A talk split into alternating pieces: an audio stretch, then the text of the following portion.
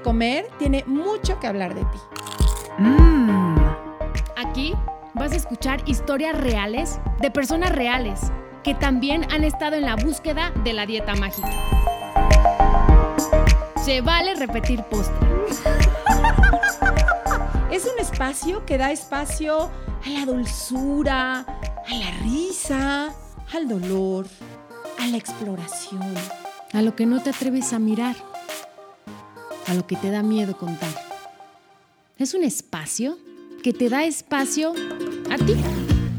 Hola a todas, a todos, a esta tribu que cada vez crece más, que Ana y yo estamos súper felices de ver lo que a lo largo de estos dos años pues se ha generado con Se Vale Repetir Postre. Hola Ana. Ay, Adri, estoy muy contenta. Como tú dices, no puedo creer, número uno, que ya sean más de dos años. Sí. Número dos, disfruto tanto cuando la gente nos, eh, nos escribe, nos cuenta sus testimonios, que quieren ser parte de, de Se Vale Repetir Postre, ¿no? Me llena el corazón, ¿no? Digo, vale la pena el esfuerzo que hacemos todos, ¿no? Tanto los invitados como Adri, como yo, por seguir en, en este proyecto que Adri y yo creemos en él desde el día cero. Cero, literal.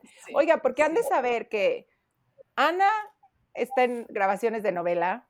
eh, yo hago talleres, nuestros invitados se desmañanan, grabamos los domingos, a veces muy, en la, muy temprano, a veces en la noche, siempre buscando un espacio para ustedes y para nosotras, porque Para como lo hemos dicho, terapia, Adri. es nuestra terapia también. o Gracias, sea, por cierto.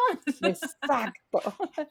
Y quiero leerles un mensaje que nos llegó hace unos días con esto de, de, y de Spotify que te recuerda qué es lo más escuchado, lo que más escuchaste en este año. Y que gracias porque para muchas personas pues se vale repetir postre y nuestra invitada de hoy es una de ellas y nos escribió gracias por este año. Ha sido un año intenso pero muy sanador y desde el fondo de mi corazón agradezco su acompañamiento, su acompañamiento en este proceso. Me gustaría algún día estar en su podcast y compartir cómo ha sido este camino. Gracias totales, pues lo concedí, ya concedido. Ya está Tere aquí con nosotros. Bienvenida. Hola, ¿cómo Bienvenida, están? Tere. Buenos días, tardes, a la hora que nos escuchen. Tere, ¿cómo encontraste el podcast? Cuéntanos. Uy, bueno, yo sigo a Adri desde, yo soy eh, cuenta bien de Marta de Baile, entonces yo ahí la escuchaba, ya había por ahí leído Comiéndome mis emociones. Entonces, cuando yo empecé este proyecto, pues luego, luego eh, dije, bueno, vamos a ver de qué se trata, ¿no? Y pues eh, realmente coincidió mucho con la cuarentena. El año pasado también fueron como que mi compañía, porque yo estuve todo el año pasado aquí en, en pues en casa trabajando y fueron toda mi compañía, ¿no? Entonces, la verdad piensas cuando escuchas eso que solo eres tú o que solamente tú has pasado por eso, pero cuando escuchas sientes que ya no estás solo, que hay una comunidad mucho más grande y que no estás loco. ¿No? Exacto. Sí, ¿Cuál, cuál eso. Sí. Sí, dices, Vas, a lo Adri, ¿qué mejor nada más me pasa, a lo mejor solo me pasa a mí, pero ya empiezas a, a ver que no, que hay otras personas y que realmente es algo que, que muchos vivimos y a lo mejor no lo decimos porque pensamos que solo somos nosotros, pero qué padre Mm. encontrar una comunidad así y sentirte identificada con, con cosas tan fuertes o tan sutiles, pero que ahí están, ¿no? Y tú nos hablabas de que has llevado un proceso amoroso. Eh, ¿Cómo ha sido ese proceso? Cuéntanos un poquito. Bueno, este año ha sido particularmente intenso porque les cuento. El año pasado, justamente por estas fechas más o menos, a principios de diciembre, me infecté de COVID. Entonces, fue una experiencia realmente muy intensa y ha sido un año de batallar con muchas secuelas, eh, que hasta la fecha yo creo que apenas es- estoy viendo un poco la luz, porque fue un año así de las secuelas físicas, hasta julio de, julio de este año me dieron prácticamente de alta. Las mentales ahí están, sigo tomando antidepresivos, eh, sigo en terapia psicológica, psiquiátrica, pero pues ahí vamos, ¿no? Entonces, el año pasado realmente fue muy intenso porque tú sabes que algo no está bien con tu cuerpo, ¿no? Tú sabes que es una gripa, que no es una gripa como tal y que, que, eso nunca lo había sentido tu cuerpo, ¿no? Entonces yo dije, no, claro que es COVID. Mi esposa, que por cierto está tomando ahorita con Adri eh, el taller de Comiéndome mis emociones, es una de las que está tomando ahí el taller con, con, con Adri.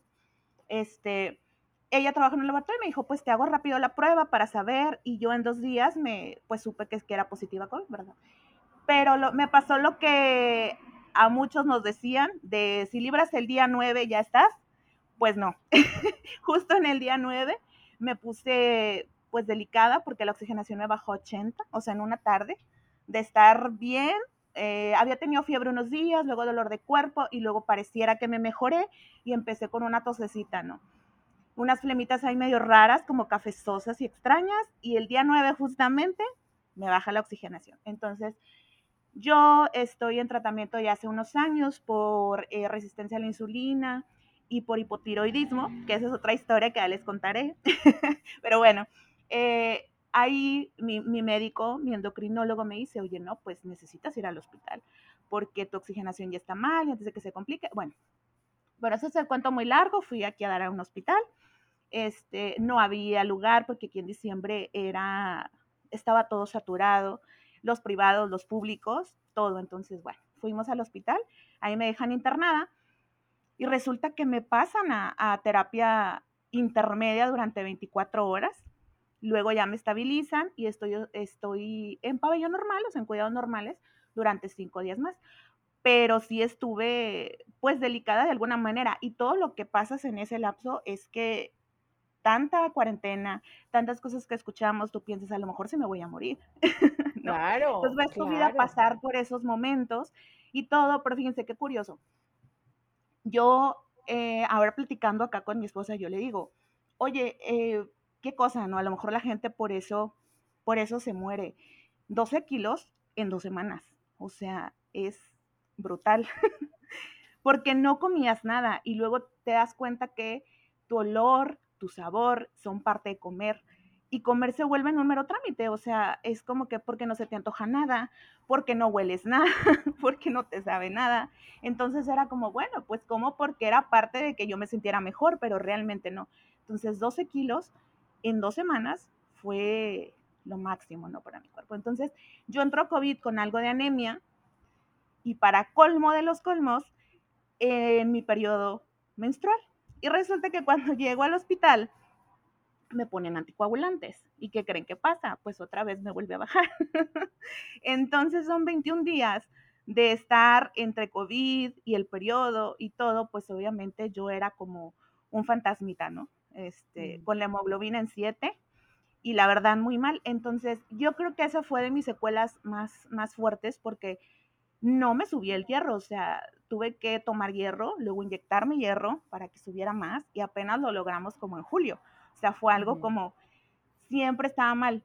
Pero cuando voy a mi endocrinólogo, ya que me revisa en enero y todo, me dice, oye, no, pues me da mucho gusto porque si he tenido pacientes que pues sí la han pasado mal. Contigo son cuatro los que han estado delicados en el hospital, pero pues todos bien, ¿verdad? Todos la libraron.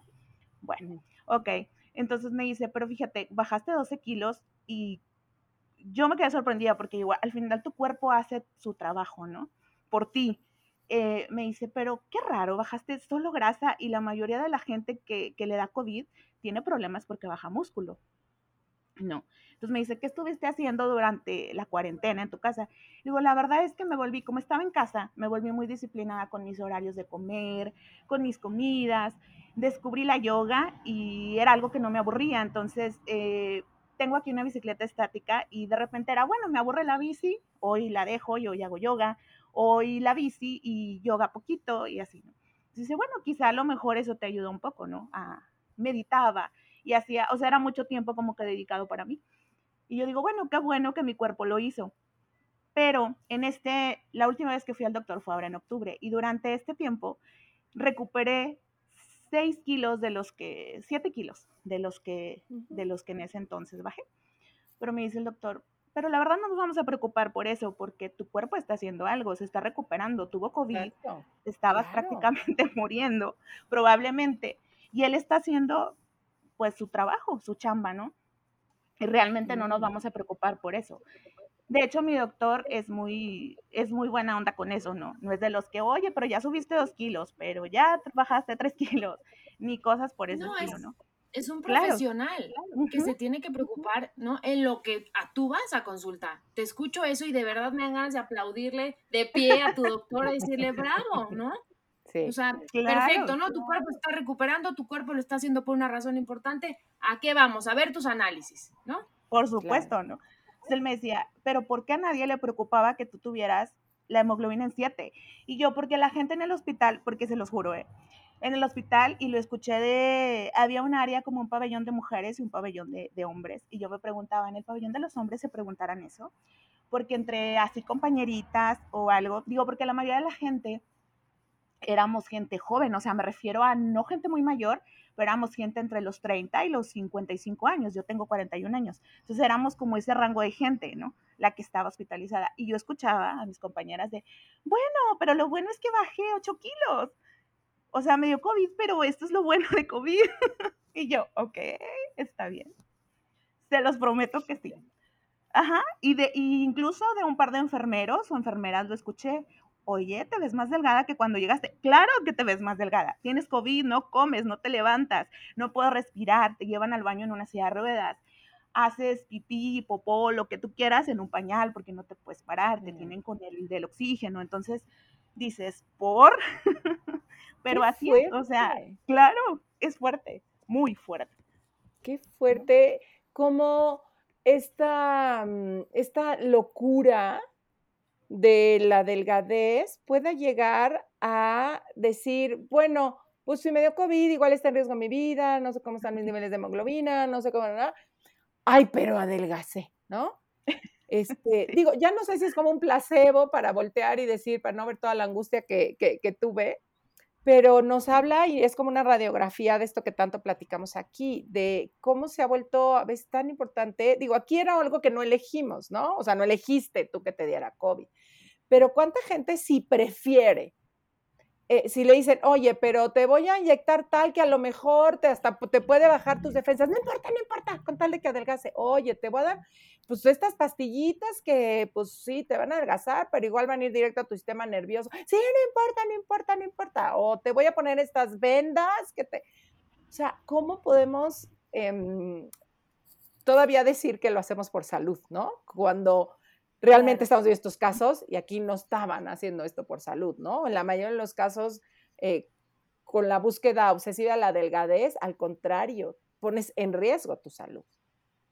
Claro, y yo, yo digo, es normal, algo que platico normalmente con la gente cuando sacamos el tema, pero es como, yo, bueno, yo ahora estoy agradecida con mi cuerpo porque yo pienso, imagínate que yo pesara, no sé, 60 kilos o 50, no sé, lo que todo el mundo, bueno, la tablita dice que yo por mi estatura debería pesar 55, bueno, suponte que pesaba los 55, ¿no?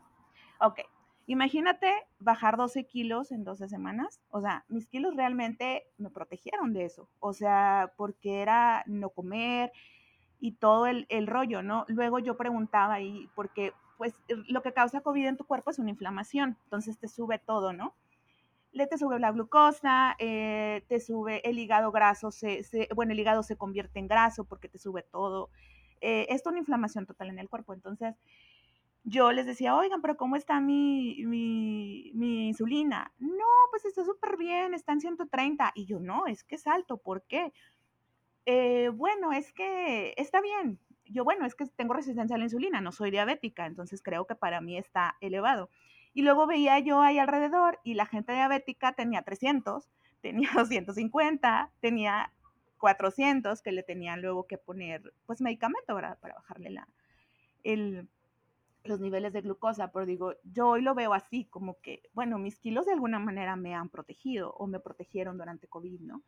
Este, y, sí. y digo, mi, mi, doctor me decía, ahorita el, el tema para nosotros no es el peso, no es nada, porque necesito que esa hemoglobina esté al menos al límite, ¿no? O sea, al menos que lleguemos a 11 y tienes que estar ahí porque eso te puede abrir un círculo como vicioso. Luego después de COVID me quedan otras secuelas.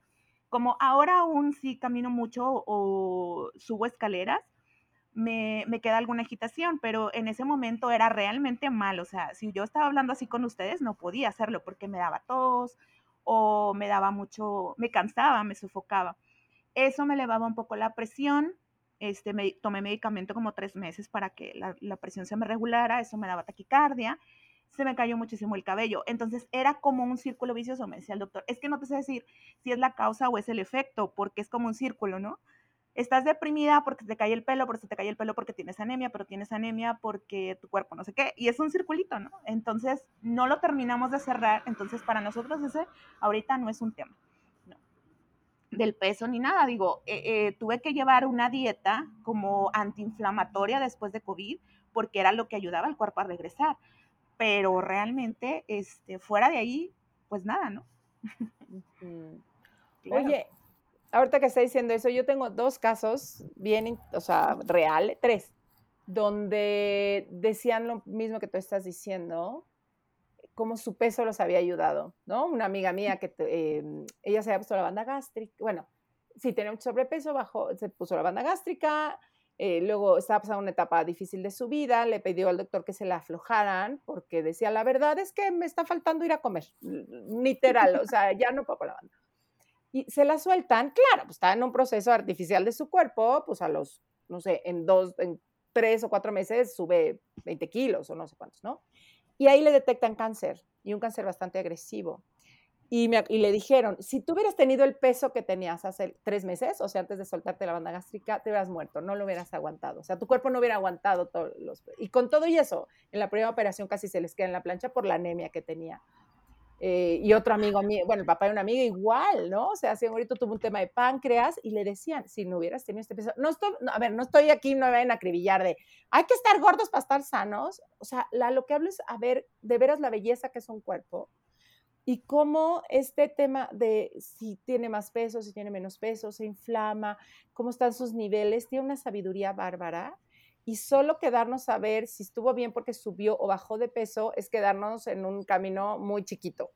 Verlo con la amplitud que tú ahorita, por ejemplo, le estás viendo, de saber que mi cuerpo, sí, o sea, ese peso ayudó, pero también ayudó que tú hicieras yoga, pero también ayudó que te dieras espacios para ti, pero claro, ayuda que estés haciendo, que hicieras un programa de alimentación antiinflamatoria porque es lo que necesitaba tu cuerpo.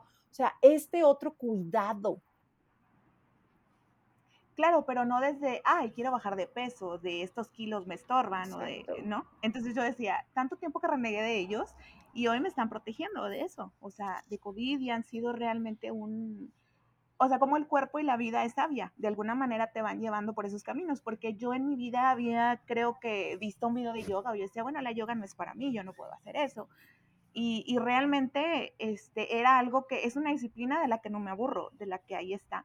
De hecho, este año yo creo que es lo único que he podido hacer, porque por ejemplo la bici me cansa. Dos kilómetros en bici y muero, ¿no? sientes que ya te, que te va a salir el pulmón. Pero eh, realmente la yoga, estar parado, y más que la yoga en sí, siento que ha sido el respirar, o sea, el proceso de inhalar, exhalar, y, y eso ayuda con los pulmones, ¿no? Los pulmones están, se están recuperando.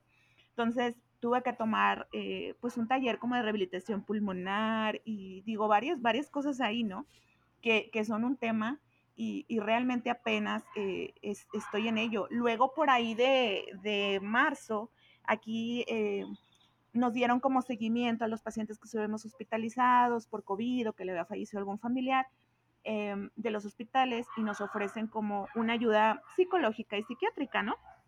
Entonces, va, voy yo al psiquiatra y te empiezan a, era para ti para, y para lograr un familiar, tu círculo más cercano porque bueno, esa es, otro, esa es, otra, es otra historia, pero por, e, al mismo tiempo que yo, o sea, mi esposa tenía a su papá hospitalizado, igual que yo, su mamá estaba en casa, también, este, digo, estás en ese lapso que le va a dar, no le va a dar, eh, sí o no, o se va a poner grave o no. Sus dos hermanos menores que ella, que eran asintomáticos, y ella, que tiene artritis reumatoide, que también ellos tres eran asintomáticos, pero dices, bueno, ¿en qué momento esto va a dejar de ser asintomático, verdad? Y se va a convertir en un tema. Entonces, todo eso, por supuesto que cada quien lo vive distinto, pero en mi caso, que estaba en el hospital y que todos los días decías, bueno, ahora, ahora me moriré, o en las noches que son muy largas, las noches del hospital, eh, yo recuerdo que tenía un reloj gigante enfrente de mi cama. Y yo decía, bueno, son las dos. A tal hora hay el cambio de enfermeros, ¿no? Entonces, yo decía, me voy a dormir 15 minutos o bueno, una hora. Entonces, yo, según yo me dormía media hora y habían pasado tres minutos. Y yo, ay, no puede ser. y así, ¿no? Hasta que me daban las cinco, prendían las luces y iban todos los, no sé, a las tres de la mañana, era, pasaba el de las radiografías de tórax para hacer las radiografías a todos los pacientes. Entonces, si estabas dormido, pues ya te despertaban, ¿no? Porque, ay, con permiso, le voy a tomar la radiografía y bla, bla, bla. Y luego a las 5 de la mañana era el de los análisis con 20 mil tubos para sacarte sangre y así, ¿no? Entonces, ese proceso lo vive uno distinto afuera, pero también la gente que se queda afuera lo vive distinto porque tú no sabes, o sea, no ves a tu... Yo en ese, ajá, claro, en esos seis días yo solo vi a mi esposa dos veces por videollamada, ¿no? Entonces realmente no sabes cómo está afuera, ni ellos saben cómo estás tú adentro. El reporte médico solo llega cada 24 horas para ellos y, oye, tu paciente, claro, imagínate que, o que te digan, en la noche se complicó, o bueno, ayer me dijeron que estaba bien y hoy amaneció mal, o no sé, ¿verdad?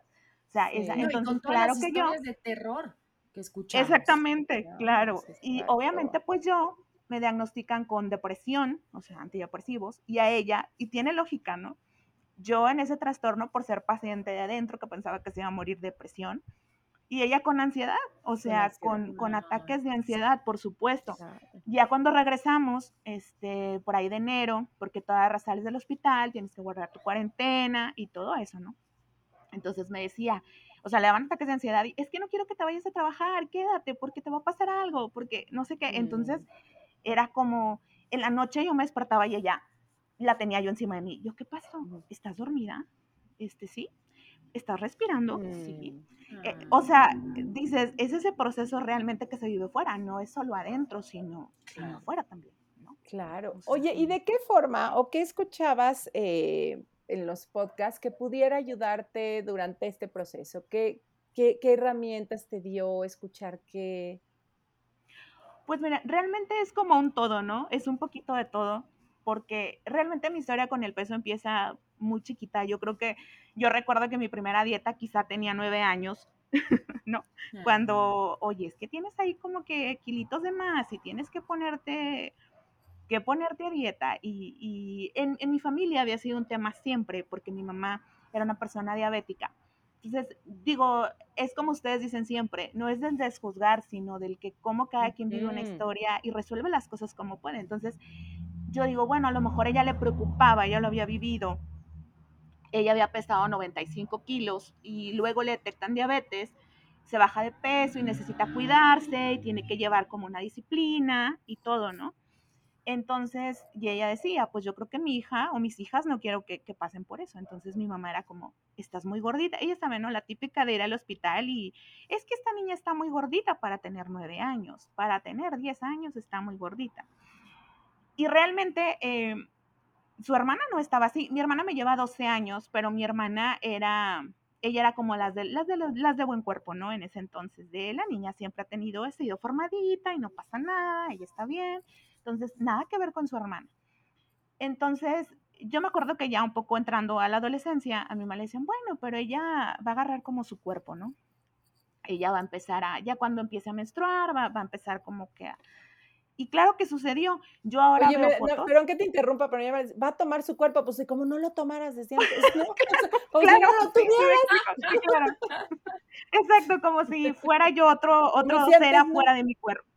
Claro, sí, sí, sí, por supuesto. Entonces, eh, sí, empecé como a darme el estirón, ¿no? Ese que dicen todos.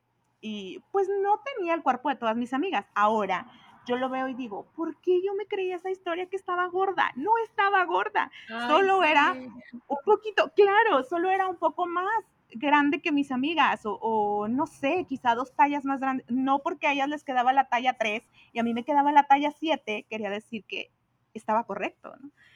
Pero tú te crees esas historias porque no tienes herramientas y crees que sí es el mundo afuera. Entonces, yo me acuerdo haber escuchado un comentario de mi mamá y mi hermana que les digo, sin, sin afán como de, ay, eh, ellas malas conmigo. No, porque ellas lo vivían también desde, desde su propia historia, ¿verdad?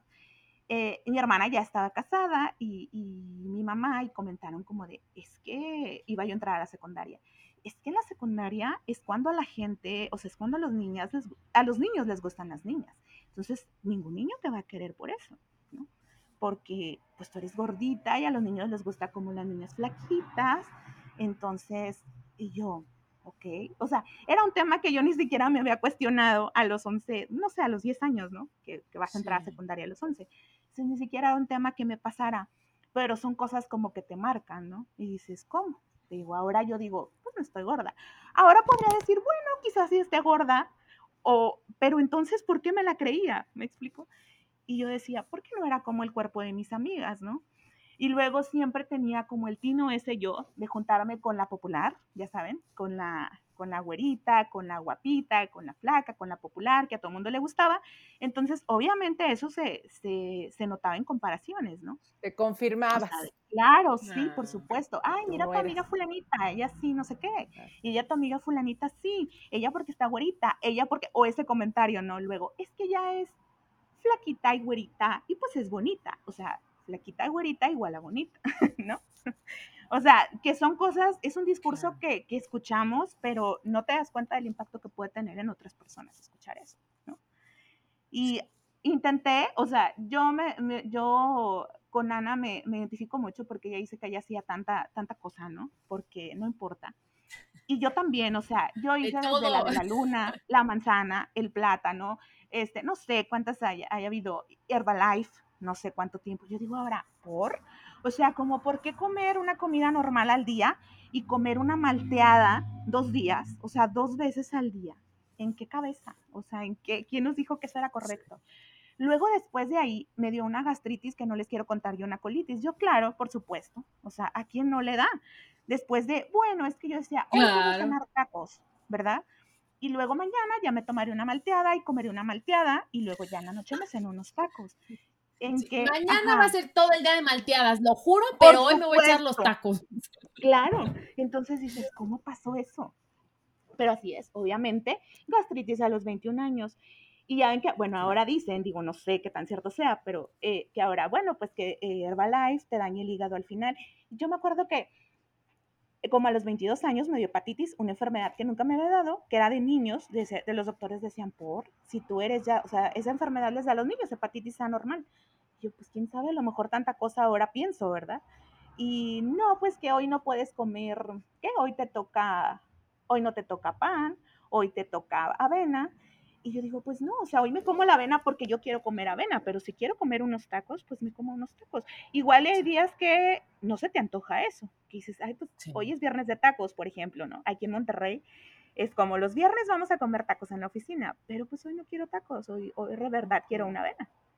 Y está bien, pero es como, ¿en qué momento pasa eso? O sea, te digo, pasé por todo y por Herbalife. Y fíjense, ahora que dicen de mi doctor, realmente ha sido todo un, haberlo encontrado como una aguja en un pajar, pero les cuento de una, no voy a decir nombres, pero la señora doctora este, tiene dos especialidades, es internista, es endocrinóloga y está en un hospital muy reconocido aquí y muy caro, ¿no? Aquí en Monterrey, un hospital privado muy caro.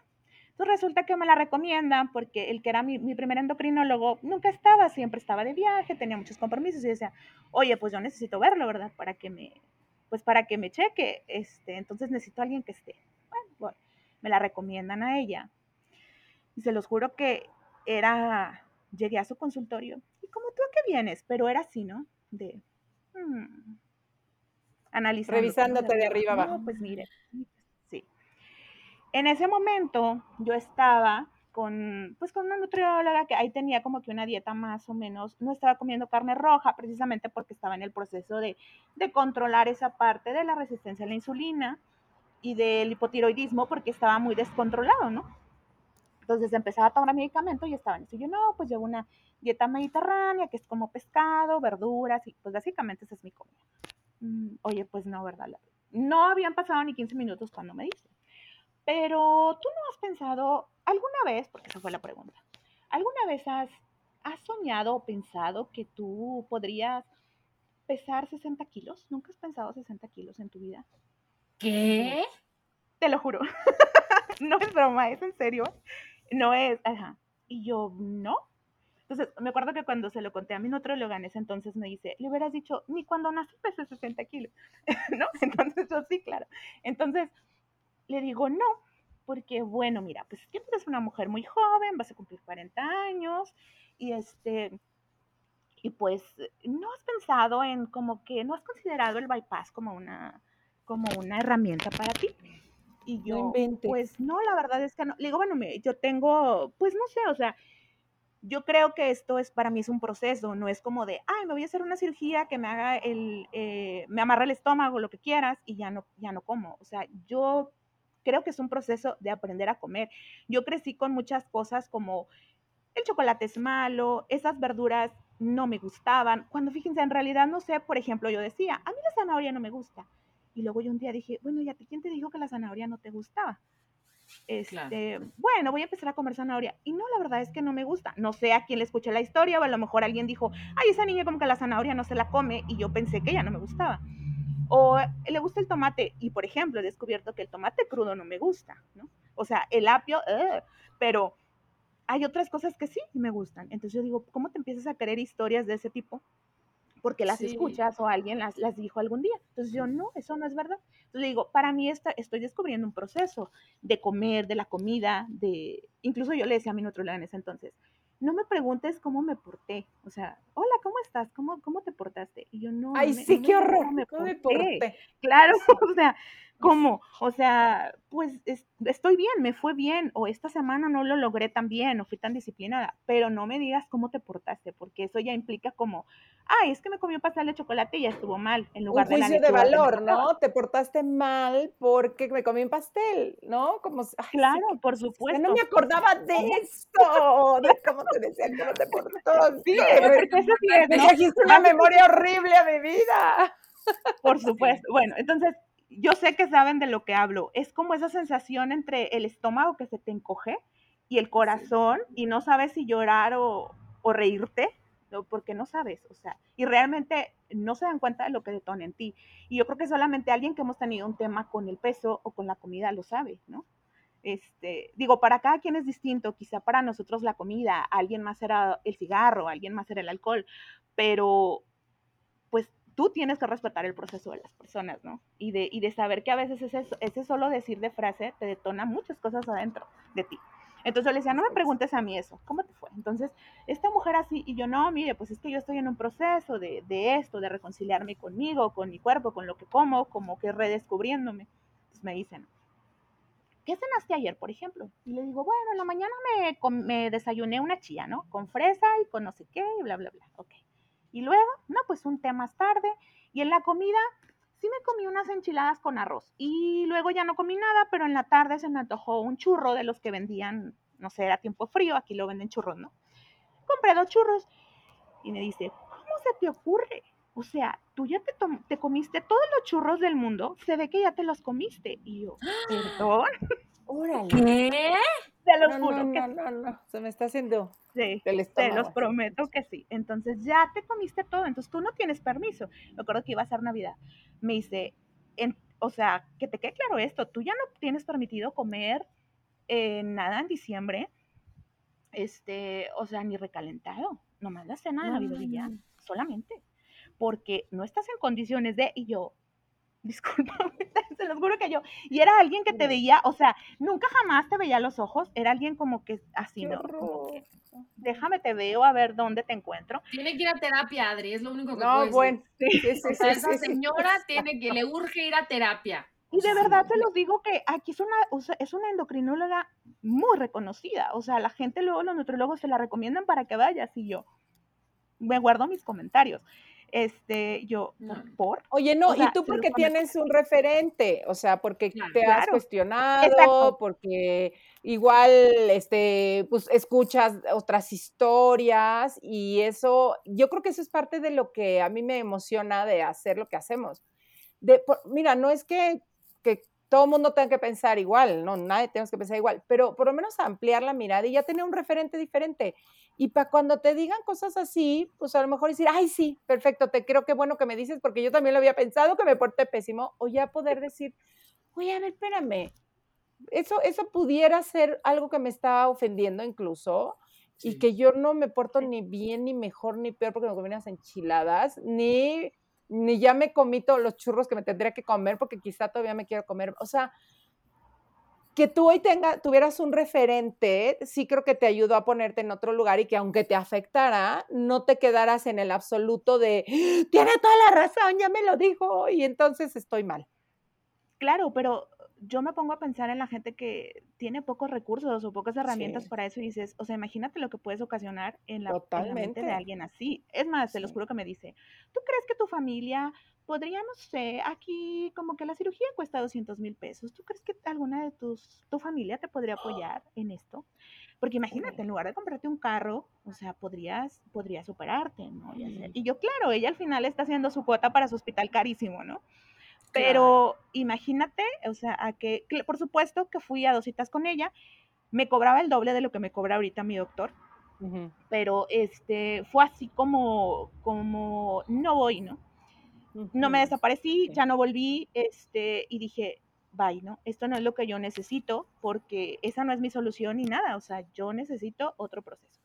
Batallé para encontrar y como les digo que mi esposa trabaja en, en, un laboratorio, ella me dice un día, oye, pues fíjate que a veces van pacientes a hacerse análisis y veo al doctor tal y, y me dice que, que, él es, bueno, no, sí, el doctor Roberto Alain, porque él sí se merece que le diga que es el doctor. Eh, sí. claro que sí.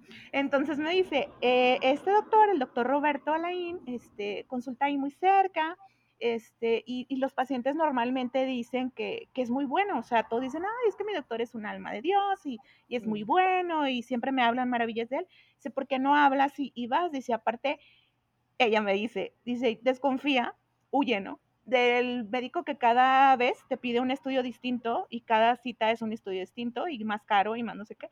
Entonces dice, me gusta que, o sea, les pide los, como los adecuados y no es tan seguido, ¿no? Como que cada cierto tiempo pues les manda a hacer sus estudios para ver cómo está. Dice, entonces se me hace que, podría ser. Por supuesto que hice la cita, tardé porque en dos meses en que me dieran la cita, pero súper bien, digo, y ahí estoy hace cuatro años. Y efectivamente, eso es un doctor que, para empezar, ni siquiera me pidieron los análisis recientes, me dijeron, este, eh, ven con los que tienes de la anterior doctora, si son de menos de seis meses, está bien, con esos puedes venir, ya el doctor te dice si hay algo más, y pues ahí estamos, ¿no? De hecho, él me dice, ¿por qué dejaste de ir con la doctora tal y, buscaste a alguien más? Y le digo, no voy a hablar, eh, no voy a decir nada, ¿no? Solamente le digo que pues no sé, no hubo como compatibilidad. Entonces él se ríe y me dice, ok, a veces así es, ¿no? No siempre hay conexión entre doctor-paciente. Le digo, sí, este, perfecto, así nos quedamos. Bueno, perfecto, está bien, déjame, sigo el proceso. Y ahí estoy. Voy, este 2022 ya van a ser mi, quinto año con él, ¿no? Oye, y, yo lo que te quiero como agradecer muchísimo de que nos estés contando esto, es que la gente vea que sí hay oportunidades. O sea, que sí, a veces te cierras a, no, pues es que nadie debe entender o ya esto. Y creo que con la historia que nos estás compartiendo, nos dejas ver que, que sí hay oportunidades, que sí hay oportunidad de cuidar al cuerpo diferente, que sí hay oportunidad de buscar a alguien que sí te comprenda. Y creo que eso es valiosísimo. Y el que tú también hoy puedas agradecerle a tu cuerpo, todo el trabajo que ha hecho por ti, aún con una enfermedad que pues pudo haber sido fatal, pues yo creo que, que nos deja un sabor de boca bien rico de que sí podemos hacerlo diferente. Y eso te lo agradecemos, pero muchísimo que nos puedas compartir, Tere. No, hombre, yo les agradezco a ustedes porque realmente a lo mejor tú a lo mejor ustedes pueden estar como nosotros, ¿no? Como les decía yo, quizá nada más sea yo la que piensa eso, o me escuchará alguien afuera, pero sí, realmente es algo chiquito o no sabes en qué momento, así como hay frases que detonan algo muy feo en ti, cuando te las dicen, como eso del te portas bien, o, no has pensado en empezar 60 kilos y cosas de ese tipo. Eh, también algo así tan sanador como agradecele a tu cuerpo, como estás bien, no hay nada malo en ti como estás, estás perfecto, siempre hay una opción y a veces nos resignamos, ¿no? Es como, bueno, es que el doctor ya me dijo que es por los kilos, que me duele aquí, que me duele acá, que me duele acá. Entonces, pues no, o sea, realmente como buscar opción, porque fíjense, ahí va otra, que es también un, cliché, ¿no? Mi esposa, ella pues tiene mucho menos kilos que yo. Vamos a, comer a un lugar y ella come muchísimo más que yo, el doble. Pero siempre que en la mesa se pide algo, ¿ustedes a quién creen que le sirven el plato doble y, a quién creen que le llevan el postre triple que ella pide? A mí, por supuesto. Claro.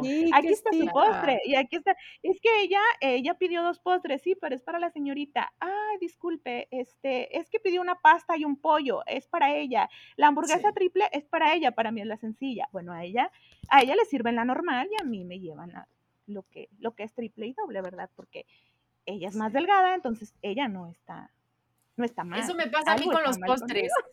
Mi esposo es flaco, flaco, flaco. Y la postrera soy yo. Entonces yo siempre pido el postre y se lo ponen a él y digo, no, disculpe, este es para mí y no comparto. Claro, además. Además, ya hablando de postres, si hoy fueras un postre, ¿qué postre serías? Miren, ahí está. Fíjese que justamente la semana pasada lo platicaba con Paloma, Paloma es mi esposa, ella le, le digo, este, ¿tú has pensado en qué postre serías? Y yo sí, porque yo soy muy chocolatera yo amo el chocolate, o sea, en todas sus presentaciones. Digo, igual por la resistencia a la insulina, pues ya no me puedo comer cinco, pero sí es como, bueno, este chocolate no, pero un pan, un panecito de chocolate, porque realmente yo soy de cosas panositas, no tanto como de cheesecake, esas cosas no, yo soy panosita. Entonces, un pastel de chocolate así rico, eso sería definitivamente. Y por ejemplo, a ella no le gusta el chocolate, ¿verdad? Entonces, son esas cosas que el chocolate es para mí y yo no lo comparto con nadie. O sea, es muy chocolate. Fíjate que aquí hay una, hay una como repostería que venden cupcakes y todo. Y yo creo que sería ese. Es un sabor de otoño que siempre que empieza el otoño lo venden. Eh, y se llama chocochil. Es como una mezcla de chocolate, o sea, es un pan chocolatoso, pero cuando te lo estés comiendo al final tiene un toque como de chile ancho así Órale. como toquecito, acidito y sabe muy rico. Y es mi favorito. Yo siempre espero el otoño para que para poderlo ir a comprar porque es el de temporada. Qué rico. Pues gracias por los sabores que hoy nos trajiste, por estos sabores dulces, estos sabores de pronto más picosos y quizá más difíciles de digerir como pues tu proceso de, de, de, COVID, pero muchas gracias por haberte compartido con nosotros y con gente que seguro escucha y algo de tu historia le podrá hacer sentido. Muchas, gracias. gracias. a ustedes. Gracias y gracias por ser parte de esta tribu. Exacto. Gracias. Si te gustó el podcast, pasa la voz y no olvides suscribirte.